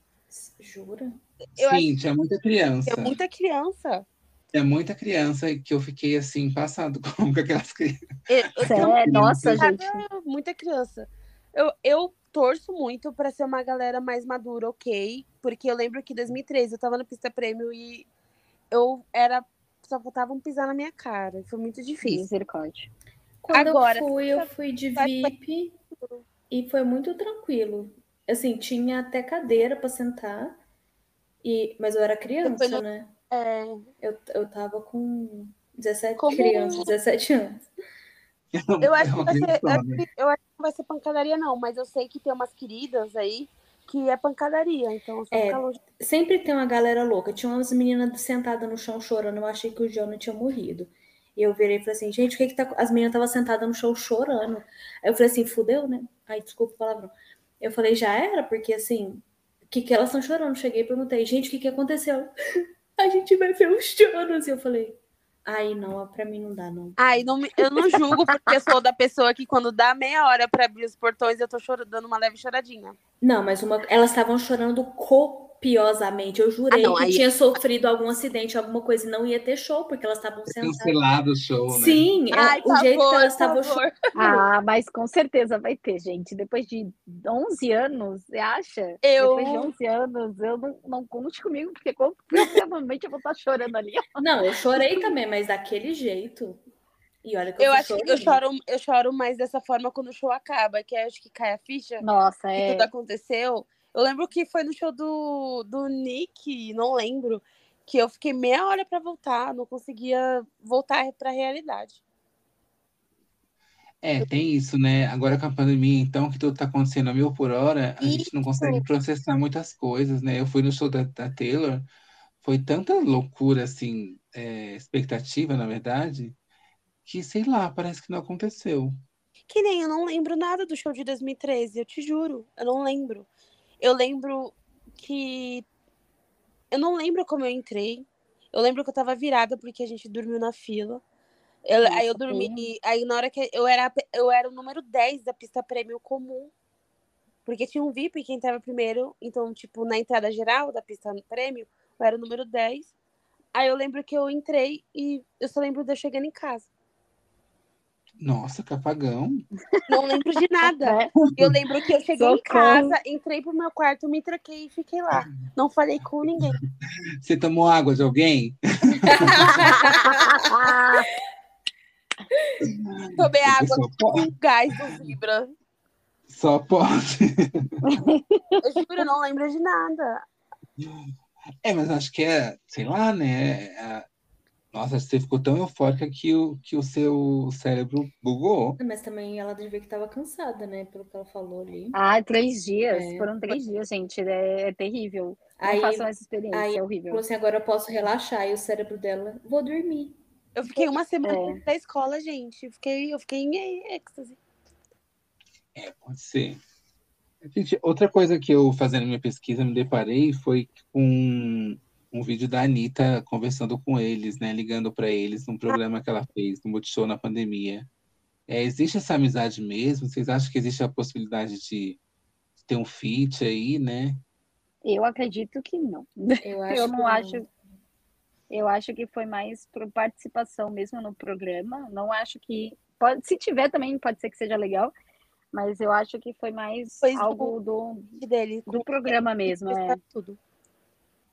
E eles fizeram um feat com a, com a Karol G também, né? Sim. E eles fizeram esse feat para explorar o, o mercado latino e ficou no churrasco, isso? Como que foi? Ah, É, teve outras participações, né, também deles no mercado latino. Eu acho que tentou, mas apesar de que o público dos Jonas Brothers é grande no México, porque vai ter mais de um show lá, então eu acredito que. não, os Jonas Brothers são muito grandes aqui na, na América do Sul no geral, sabe? Uhum. Então, eu acho que na verdade não foi nem pra expandir no mercado latino, acho que foi só uma parceria mesmo. E eu gostei das músicas. E eu adorei. Ah, O meu surto coletivo foi com TXT, que foi o melhor dos dois mundos pra mim, sabe? sim, Ah, porque você é do K-pop. Eu sou capopeira, obcecada, então, tipo, pra mim foi. Eu surtei, eu, foi pra mim o melhor feat deles. Mas é que eu acho que foi muito, foi muito inusitado, inesperado, né? Tipo, você poderia imaginar qualquer, qualquer pessoa, tipo, apesar que a Anitta fez também, mas é, quando eu vi também eu fiquei super, super é, impressionado, assim, e a música é boa, né? É, porque geralmente é algo, quando tem esses featurings aí, é algo bem genérico, a música que, tipo, só tá lá pra complementar o álbum. Ai, pra mim, o Mas melhor eu gostei feat muito. foi com o Marshmello, gente. Live Ai, verdade. Nossa, eu amo essa música. Olha, pra ser sincera, desde o comeback deles, é, não tem nada que eles tenham feito que eu não tenha gostado. É, eu, tô, gostei de Eu tudo fui- mesmo. Eu acho que é Eu porque fui eu tô também. sem nada, né? Então, tudo que eles fazem eu quero consumir. Eu fui reescutar também a, a discografia deles e principalmente esses, esses dois últimos álbuns, né? E de fato é muito bom, é maduro e é muito bom. É, esse novo eu, eu tinha escutado uma vez só para fazer resenha pro, pro Instagram lá, mas realmente é álbum muito bom. Assim, é, vocês acham que eles conseguem continuar nessa essa tomada aí de, de maturidade nesse pop rock aí, pop, por muito tempo? Ou uma hora essa fórmula vai se esgotar? Se eles não agregarem outros ritmos, outras coisas. Vocês Olha, acham que eles vão- ficar velho é, juntos? Assim, eu, olha, eu acho que é uma fórmula que funciona pra eles nesse caso. Eu não, eu vou ser bem sincera, eu não acho que eles vão postergar a banda por muitos anos, que nem na primeira temporada deles, né? Eu acho que eles Uhum. vão vão ir lançando as coisas, mas não vai ser algo constante. E Eu, vocês gostam mais do, do, do primeiro ou do segundo álbum do, do comeback? O... ai, Happiness Begins. Begins, com certeza. Eu acho que eu Fica gosto mais mais. impactante, né? Marcou até por- essa, álbum. Muito, é. E fora que as músicas também são mais longas, né? Sim, é porque. Ó, eu confesso que a primeira vez que eu vi o The Album, eu fiquei meio assim, eu falei, hum, tá. Mas depois eu fui me apegando às músicas. Mas são músicas muito, muito curtas. Que nem Summer Baby é tão rapidinho. É, então, o The Album tem isso, né? Você escuta e você fala, ah, eu não sei se eu gostei. Não sei se eu não gostei, ou não sei se eu É porque não tem. Exato, É porque não dá o tempo da, da É. pegada da, do álbum. Na hora né? que, parece que na hora Quando- que você começa a gostar, a música acabou. Acabou. É. Eu fiquei muito chateada, mas hoje em dia já, já me acostumei. É o problema de TikTok, TikTokizar as músicas, né? É, ai, pavor. Eu acredito que foi isso. Uma coisa que eu também senti falta na, na discografia deles é o primeiro álbum, aquele que foi feito antes da Disney. O It's About É. Time. Eu amo Então, com a minha vida. por que que não tem no, nas plataformas? Por que que não tem pra... Por que eles não colocaram esse Você não disco lá? consegue comprar esse álbum, você não consegue ouvir esse álbum. Parece que eu. É intocável, né? Olha, não sei dizer ao certo o porquê. Te juro, não sei se tem alguma coisa com questão legal desse álbum. Não sei dizer, mas é, a gente sente muita falta dele. Tudo bem que eventualmente eles cantam Please Me By, que é uma música do álbum, mas eu queria tanto ver Underdog. Mas ele existiu, ele existiu na época para vender e ainda existem algumas cópias por aí, né? Sim. É. Mas no YouTube tem, gente. Sim, É, então, mas é estranho, eles não tocam nem. eles não mencionam assim, esse álbum, sabe? É Eu como se não existisse na, na carreira. É meio bizarro. Literalmente. É, o que é bizarro é porque na, na hora do documentário eles falam do álbum, eles mostram é, um pouco da produção do álbum, né? Eu ignoro. aí você vai procurar um álbum para escutar, não existe. Eu sinto muita falta de ter esse álbum no, no Spotify. Inclusive, esses dias eu tava ouvindo e apareceu, sabe, o álbum Double Time só com as músicas que estão no documentário. Aí eu fiquei com um pouquinho de esperança. Eu falei, será que eles vão liberar? Pode ser que em breve libere, porque tá lá no Spotify. Ah, É, espero. pode ser, né? Pode ser. Porque é um álbum E muito qual, que é, bom, gente. Eu gosto muito. E qual que é o álbum preferido de vocês? A Little Belonger, tenho até tatuado. É, eu, eu fico com dúvida entre Jonas Brothers e a Little Belonger também. Ah, eu vou para Jonas Brothers porque foi o primeiro álbum que eu escutei dos Jonas, e então para mim ele é meio sagrado, assim. A Little Belonger, tudo pra mim. Tudo pra mim. Acho, acho que foi o auge, né? Sim. E a música em si, tipo, tem um significado muito importante pra mim. E, e para os outros, qual é a música favorita? Hum. Existe, Olha, né? Se, se tem como Eu, falar. eu acho, ó, eu acho que no meio do fã, cada álbum deve ter alguma música favorita. Assim. Sim. Eu, eu acredito que não seja uma só, sabe? Eu acho que cada álbum tem a sua. Da era tem algo que pega, que nem Desaboltar. Exato. A minha preferida é Underdog, A minha é Please Be Ah. The- Please Be Mine também. de Jonas Brothers. Eu sou. O Any Look Me Dá é algo que me marcou muito. Gente, eu acho que a minha. Eu acho que eu tenho uma música preferida do Jonas, que toda vez que. É, gente I, Be- bate um negócio. é I Believe. Ai, Ah, é lindíssima. Eu sou apaixonada nessa música, assim, num nível de. É a Little Belonger é a música que eu não posso ouvir, porque se eu ouvir eu choro. Eu não escuto a Ah, Little então se Belonger. prepare. Eu não, Eu não escuto, escuto, porque também me, não escuto. me deixa é- bad. É minha música preferida, é a música que eu tenho tatuada, mas eu não consigo ouvir. Eu não escuto também. Eu- é um trem. Eu fico bem down Eu também não gosto. e choro muito ouvindo ela. É uma música que toca, né? É. Também tem algumas músicas assim. É, é um. Parece que tá guardadinho lá no coração, né? É, Quando parece você. que é uma coisa minha e dele, sabe? É, aí Nossa. você escuta, parece que abre a conexão, aí você fala, tempo. nossa. Aí, Abriu um gente, pouquinho. é música quando é muito triste, assim, não, eu não gosto muito de escutar, não. Tipo, amo a música, mas me dói tanto assim na alma que eu falo. Não, não tô afim de passar por essa dor, não. Eu já gosto de sofrer, eu adoro música. eu gosto de sofrer. Sofro Gente, agora, abrindo aí um pouco de, de fofoca, mas mais informativo mesmo, é, eu queria que vocês falassem um pouco sobre as questões últimas, as polêmicas recentes deles, né?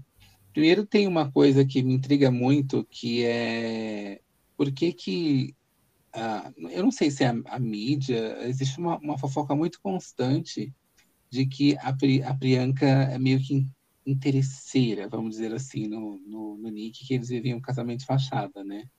Nossa. Por que vocês acham que, que a mídia fala tanto disso é, que aparentemente é uma coisa real, né? Porque senão eles não tinham tido nenhum filho, sabe? A Priyanka, ah, eu acho que não. Eu acho que é dona da Índia, praticamente, de Bollywood. É, ela tem, exato, ela tem a carreira muito dela de atriz, então eu acredito que ela não, não, não precisaria do Nick para ter uma, eu uma acho vida, que isso sabe? Um de fã revoltado. Você acha que tem muito machismo aí, né? Ageísmo aí, né? Porque. Sim. Olha, eu não conhecia a Priyanka antes, mas o que eu fiquei sabendo dela é que elas, ela é muito maior que o Nick, tanto que tem um, um, um programa de TV que eles vão, que ela até zoa falando que ela sozinha tem mais seguidores do que os três juntos. É, ela é bem famosa. Ela é, ela é muito, ela é muito grande, ela fez muito trabalho. Não gosto dela porque ela casou com meu marido, mas é, eu acho que não tem nada a ver uma coisa com a outra. E isso de ser fachada, gente, ser fachada para quê? o, o, eu não entendo de onde que o povo tira as informações. Qual que seria é o motivo de ser fachada?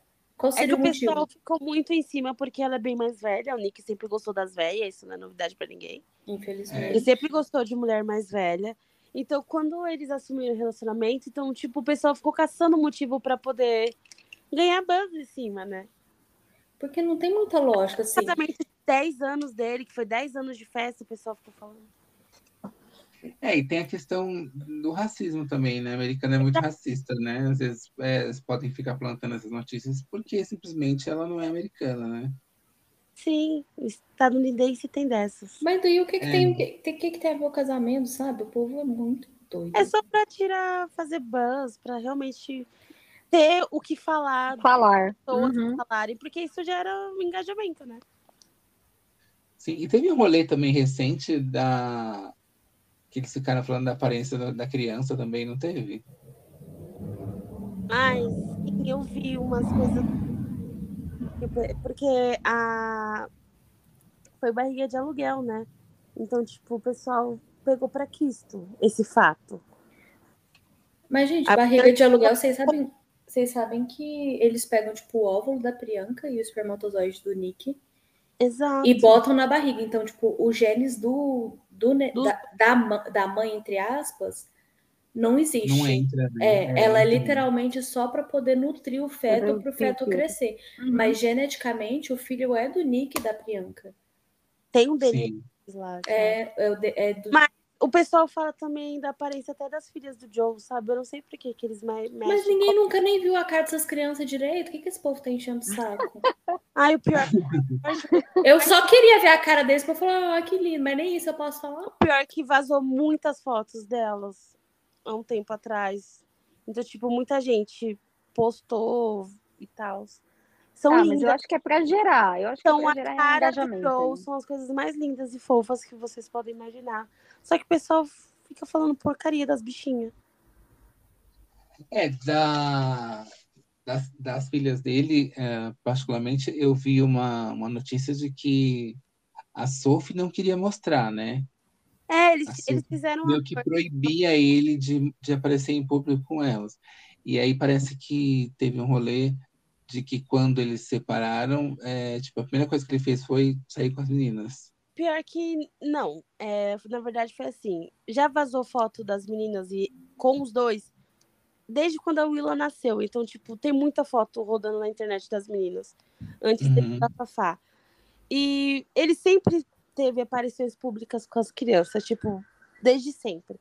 Só que foi só um buzz por conta do divórcio. Tanto que a Sophie fez a mesma coisa, não teve tanto impacto.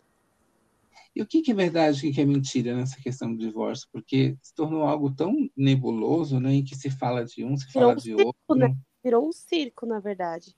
Eu acho que no final é, foi liter... não sei, eu não sei opinar sem ser virar um monstro para falar desse assunto. Só que eu acho que foi muito desonesto, tanto da parte da Sophie, as coisas que ela negou, as coisas que ela acusou o Joe. E, tipo, ele não, ele não falou nada em público. Ele nunca se pronuncia, né? Ele não se pronunciou. A única coisa que ele falou foi: não acreditem no que as pessoas estão falando, só acreditem no que sair da minha boca.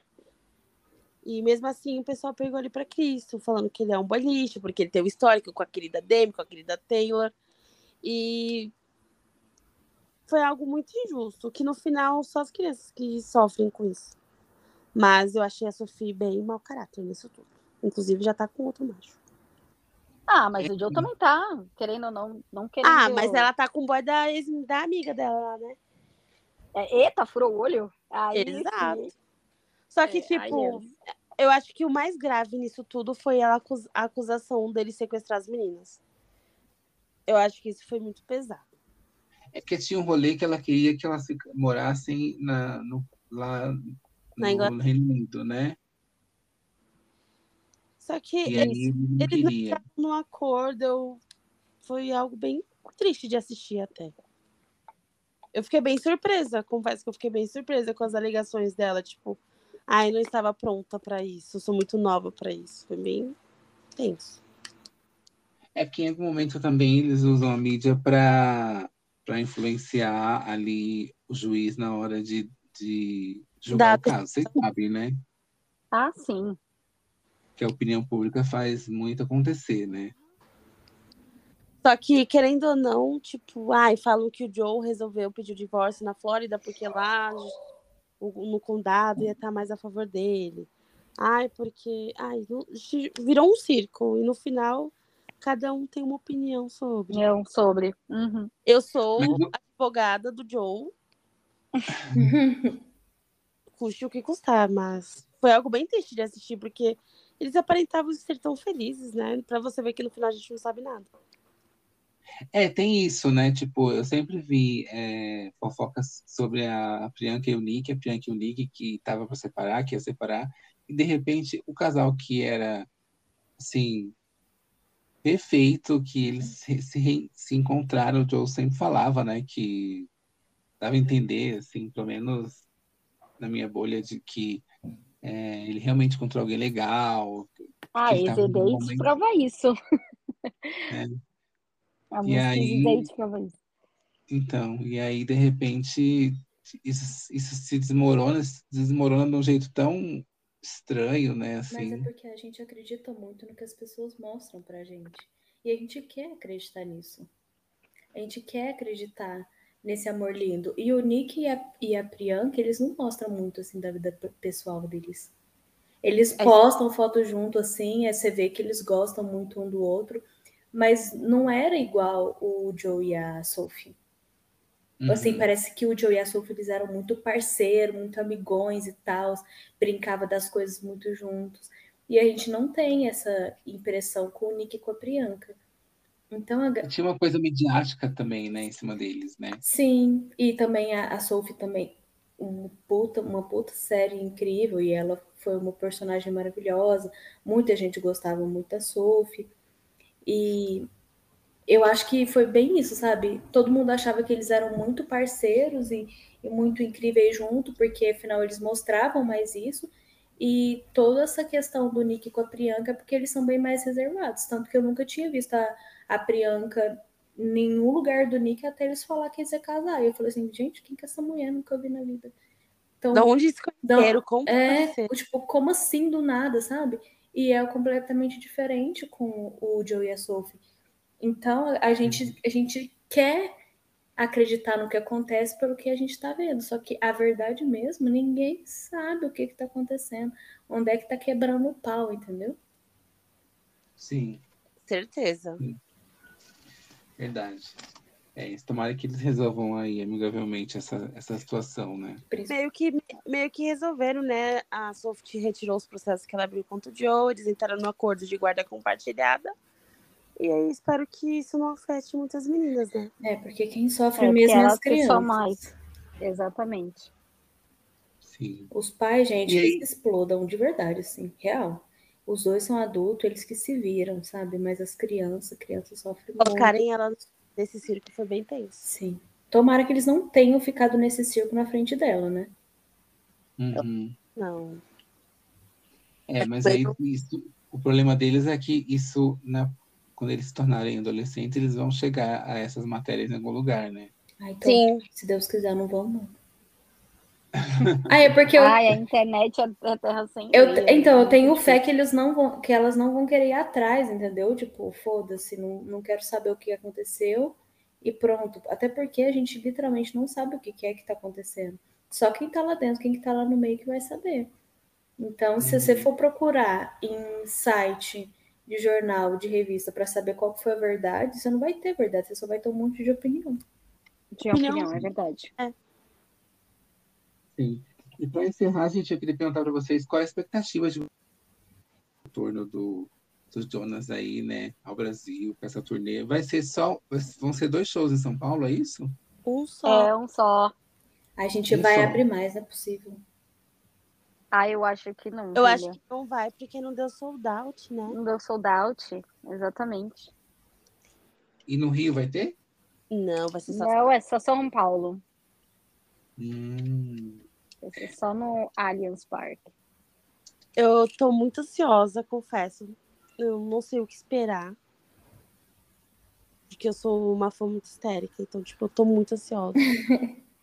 esperei muito por esse momento. Vai dar 11, né? Vai ser a. 11 Nossa. anos depois, eles voltam. Eu nem sei. Meu Deus do céu, tô muito ansiosa. Literalmente. Eu acho que vai ser um puta show, sabe? Ainda mais eu tô amando que os artistas estão pegando esses negócios de eras pra, pra lembrar desde tudo. Vai ser muito fanservice. É, o pessoal que fez, que foi nos shows, né? Eu acompanhei uma galera que foi nos shows lá nos Estados Unidos e falaram assim que eles passam por todas as músicas, nem que seja só uma batida assim. No fundo, eles estão passando por todas as músicas de verdade. Então. Nossa, vai ser incrível. Parece que vai ser muito bom. Ai, que legal. É, realmente não deu sold out, não, ainda. É porque tá tendo muito show também, né? Sim, a gente tá numa temporada louca de shows, né? Eu só ano é. passado eu acho que fui em 15 shows, gente. Meu Deus. Nossa, morar em São Paulo é muito bom, né, gente? Pô, meu pai amado, tem que pensar em tanta coisa pra eu poder ir no show. Não, é, é bom e ao mesmo tempo gasto. Eu coloquei na ponta do lápis o quanto que eu gastei, fiquei um pouquinho preocupada.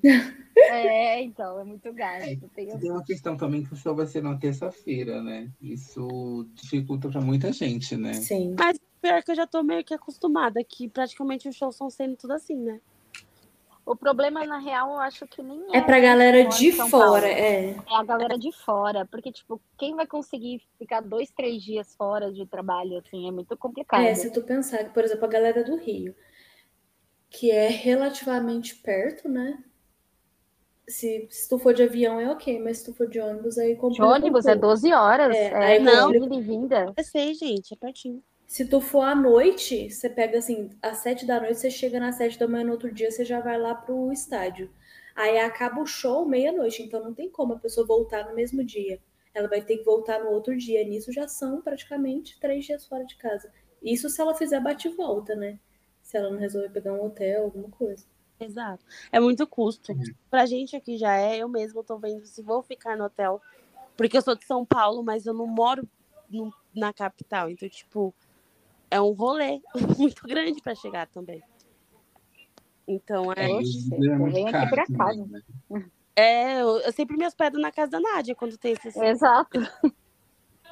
É, antigamente. Porque antigamente, eu moro longe. Antigamente eu ficava em hotel também, até pela. Eu trabalho em hotel, para mim é até mais fácil conseguir umas condições especiais. Mas é complicado. É muito gasto. É, e, gente, passagem aérea tá caríssima. É. Mas eu acho que a questão maior é porque assim, tem muito show um perto do outro, e aí geralmente é, as pessoas que vão em show são, são quase as mesmas, né? O É. público, né? Por exemplo, música pop. É, e aí acaba. Você tem que escolher, né? Eu adoraria, adoraria ir no show dos Jonas Brothers, mas. Dá tempo ainda. Quem mas sabe, Daniel, até, até abril aí você não consegue ir. Nós teremos uma É. torcida aqui. Vai que eles fazem aquelas promoções relâmpagos lá, né? Ah, sempre tem. Dois por um. Gente, É. eu não sabe dessas promoções, não. O que, que é isso? Sempre tem perto do show. Sempre Tem- tem, É, geralmente a Event- a Eventim faz, né? A Ticketmaster, eu não, não, não lembro de ter comprado nada assim, mas a Eu sei Eventim da Mas Cupom. tava com desconto de Natal. Ah, tava mesmo, é verdade. Tava. Então vai que rola um desconto aí, não sei, Páscoa, não sei nem como, quando vai ser a Páscoa. É abril. É que uma terça-feira é pesada. Vai trabalhar depois de, de manhã. Eu sou a Ah. doida que vai sair do trabalho, vou pro show e trabalho no dia seguinte morrendo. Então é bem difícil. Sim. Bom, gente, é isso. É, obrigado por vocês terem participado. É, deixa o arroba do portal para as pessoas seguirem, até acompanharem né, vocês lá no show, no dia, quem não puder ir de outras cidades. Venham, conheçam a gente. A gente é o Jonas Brothers São Paulo. É, o, os arroba, o arroba é o mesmo para todas as redes, que é o Jonas B underline SP. Então a gente está aí colocando as informações tudo sobre o show dos Jonas. E a gente espera encontrar todo mundo, porque a gente também vai fazer aí os braceletes da amizade para fazer umas trocas. E vai ter encontro de fãs antes, se tudo der certo, né, Nai? Se tudo der certo, a gente tem ainda um encontro de fãs em 13 de 16, acho que de março. Né? E também vai ter aí a balada, se todos aí quiserem participar, vai ser no Cat Club no dia 13 de abril. Isso aí. É isso aí, gente. Bom, muito obrigada, Daniel, Obrigada. pelo convite. obrigado. Foi muito bom. Obrigada. E para você que ficou até o final, não esquece de deixar aí as suas cinco estrelinhas no Spotify para que a gente possa ser indicado para mais fãs do Jonas Brothers. É, nos siga no Instagram, Slaves of Pop. Um beijo e até a próxima. Tchau.